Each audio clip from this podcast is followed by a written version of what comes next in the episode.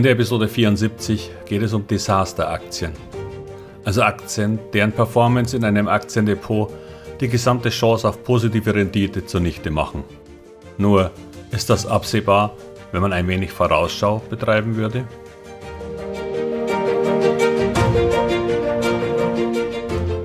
Herzlich willkommen, moin und Servus beim Podcast Aktien verstehen und erfolgreich nutzen. Mein Name ist Wilhelm Scholze. In diesem Podcast erfahren Sie, wie Sie das Instrument Aktie für Ihre Geldanlagen richtig einsetzen und dabei den Großteil der Profis hinter sich lassen können. Wie Sie teure Fehler vermeiden und am Wachstum der innovativsten Firmen der Welt partizipieren. Tipps gibt's viele. Hier geht's ums Know-how. Desaster-Aktien. Das klingt ziemlich brutal. Nur leider ist es das auch für viele Aktionäre, die in den letzten Jahren an der Börse agiert haben. Ich unterscheide heute zwei Fälle gleich. Es sind verrückte Zeiten seit gut zwei Jahren. Zuerst wird die Welt von einem Virus zu einem quasi Stillstand gebracht. Mit entsprechenden Kurseinbrüchen im Februar, März 2020, die einem DAX-Index in nur vier Wochen einen Verlust von 40 Prozent eingebracht haben. Dann die befreienden Worte der damaligen Regierung. Wir werden alles Nötige und alles Mögliche tun, um die wirtschaftlichen und sozialen Folgen der Krise abzumildern. Es gibt keine roten Linien. Etwas abgekupfert vom ehemaligen EZB-Chef Mario Draghi, der das erstmal ähnlich im Jahr 2012 zur Rettung des Euros erklärt hat ebenfalls alles Nötige. Und mit dem Satz, es werde ausreichen. Statements, die jeweils unmittelbar zu einer Rallye in Aktien führten. Das funktionierte allerdings nur, weil diejenigen, die diese Worte gesprochen haben, auch die Macht hatten, den Worten Taten folgen zu lassen. Doch kommen wir zur Corona-Krise. Hier gab es jedoch jeweils ganz gravierende Unterschiede in der Performance und in der Entwicklung einzelner Aktien und Branchen. Angelehnt an George Orwell, bei dem es heißt, auch wenn der Hintergrund da ein ganz anderer war, alle sind gleich, aber manche sind gleicher.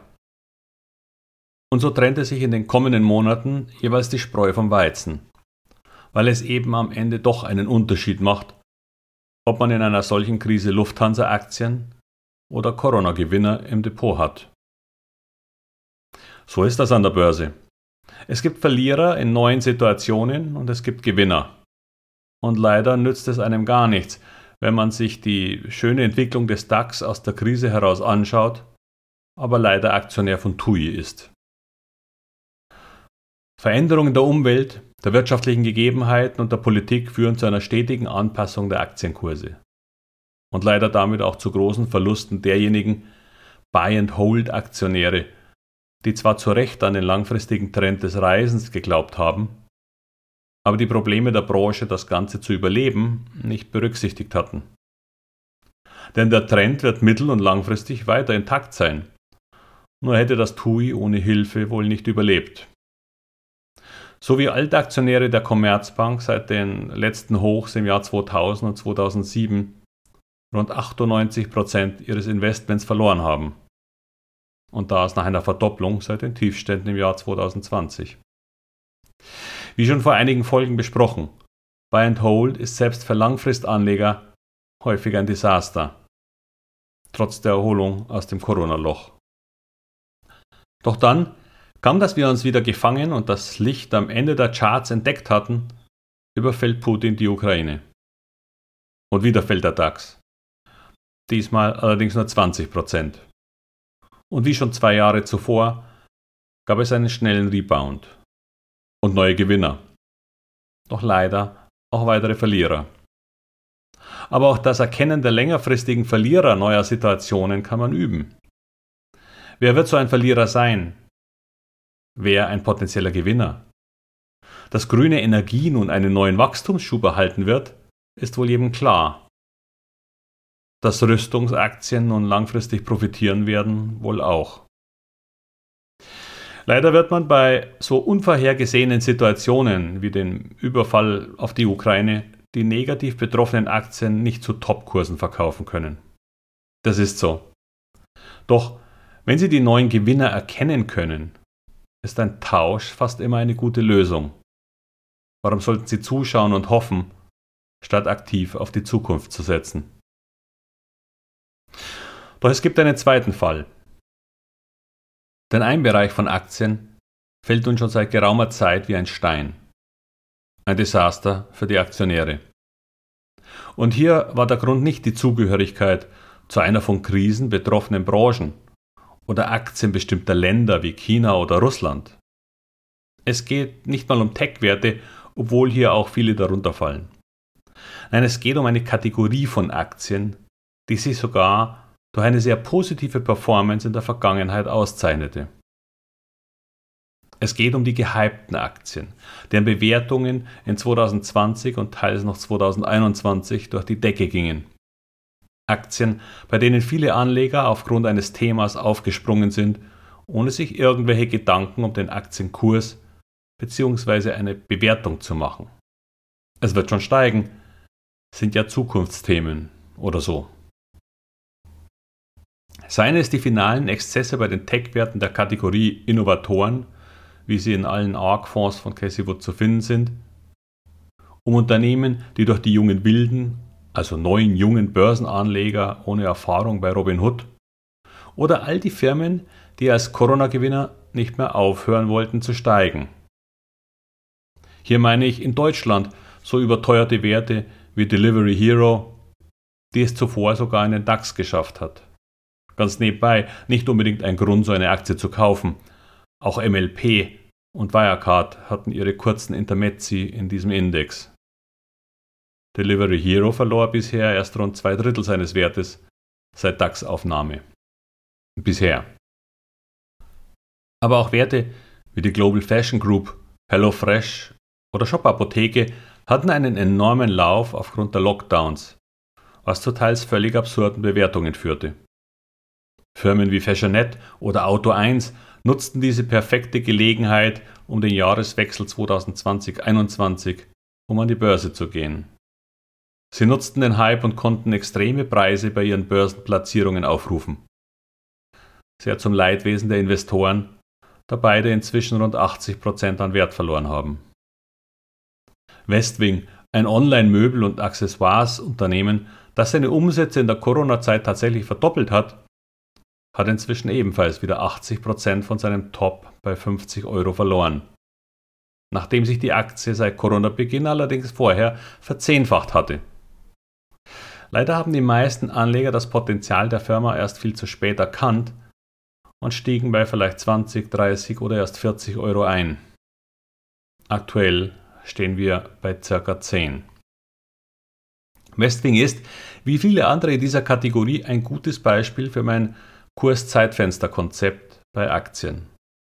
Es besagt im Grunde, dass Aktien nur in bestimmten Zeitfenstern eine gute bis sehr gute Performance haben und sich dieses Fenster danach möglicherweise für viele Jahre schließt. Auch im US-Tech-Markt werden viele Aktien ihre Höchststände wohl bis zum Ende dieses Jahrzehnts nicht mehr sehen. Doch dieses Phänomen ist keinesfalls neu. Schon vor über 20 Jahren hatte selbst Microsoft das Problem eines Zeitfensters, das sich für ganze 16 Jahre schloss. Wer zur Jahreswende 1999-2000 zum falschen Zeitpunkt, also kurz vor dem Schließen des Performance-Zeitfensters in Microsoft investiert hatte, musste danach rund 16 Jahre lang warten, bis deren Höchstkurs wieder erreicht wurde. Viele Anleger des neuen Marktes verbrannten sich nicht nur die Finger, sondern auch eine Menge Geld und waren damit für lange Zeit, wenn nicht für immer, raus aus dieser Anlageform. Doch hätte man das frühzeitig erkennen können, hätte man sich zumindest bewusst sein müssen, dass man einen heißen Reifen fährt? Oh ja. Schon ein kleiner Blick auf die Bewertung und nicht nur auf den Kurs und die Dynamik einer Aktie hätten genügt. Wenn man sich ein wenig Know-how angelesen hätte. Aktien zu bewerten ist keine Hexerei. Das kann man in kurzer Zeit lernen. Wobei ich jedoch immer die Unterscheidung mache zwischen Bewertung und Beurteilung. Denn eine Bewertung ist nichts anderes als eine Zahl oder eine Kennziffer. Doch erst im nächsten Schritt erfolgt die Beurteilung der Sinnhaftigkeit eines Investments. Doch auch das kann man lernen. Doch man muss hier eine große weitere Unterscheidung treffen. Es geht um die Unterscheidung zwischen dem Unternehmen, das ein ganz hervorragendes sein kann, und dem Aktienkurs bzw. der Bewertung dieses Unternehmens an der Börse. Wie im Beispiel Microsoft erwähnt, ein Unternehmen, das die Welt verändert hat, das nun das zweitwertvollste Unternehmen der Welt ist. Und doch wäre ein Investment zum falschen Zeitpunkt ein Desaster für das eigene Depot gewesen. Wenngleich auch noch ein verhältnismäßig geringes, mit einem zwischenzeitlichen Wertverlust von nur 75 Prozent innerhalb von acht Jahren. Wenn man das alles hört, könnte man glauben, ich möchte Ihnen das Investieren in Aktien ausreden. Und doch das Gegenteil ist der Fall. Es gibt fast jeden Tag neue Chancen und Veränderungen, die es zu ergreifen lohnt.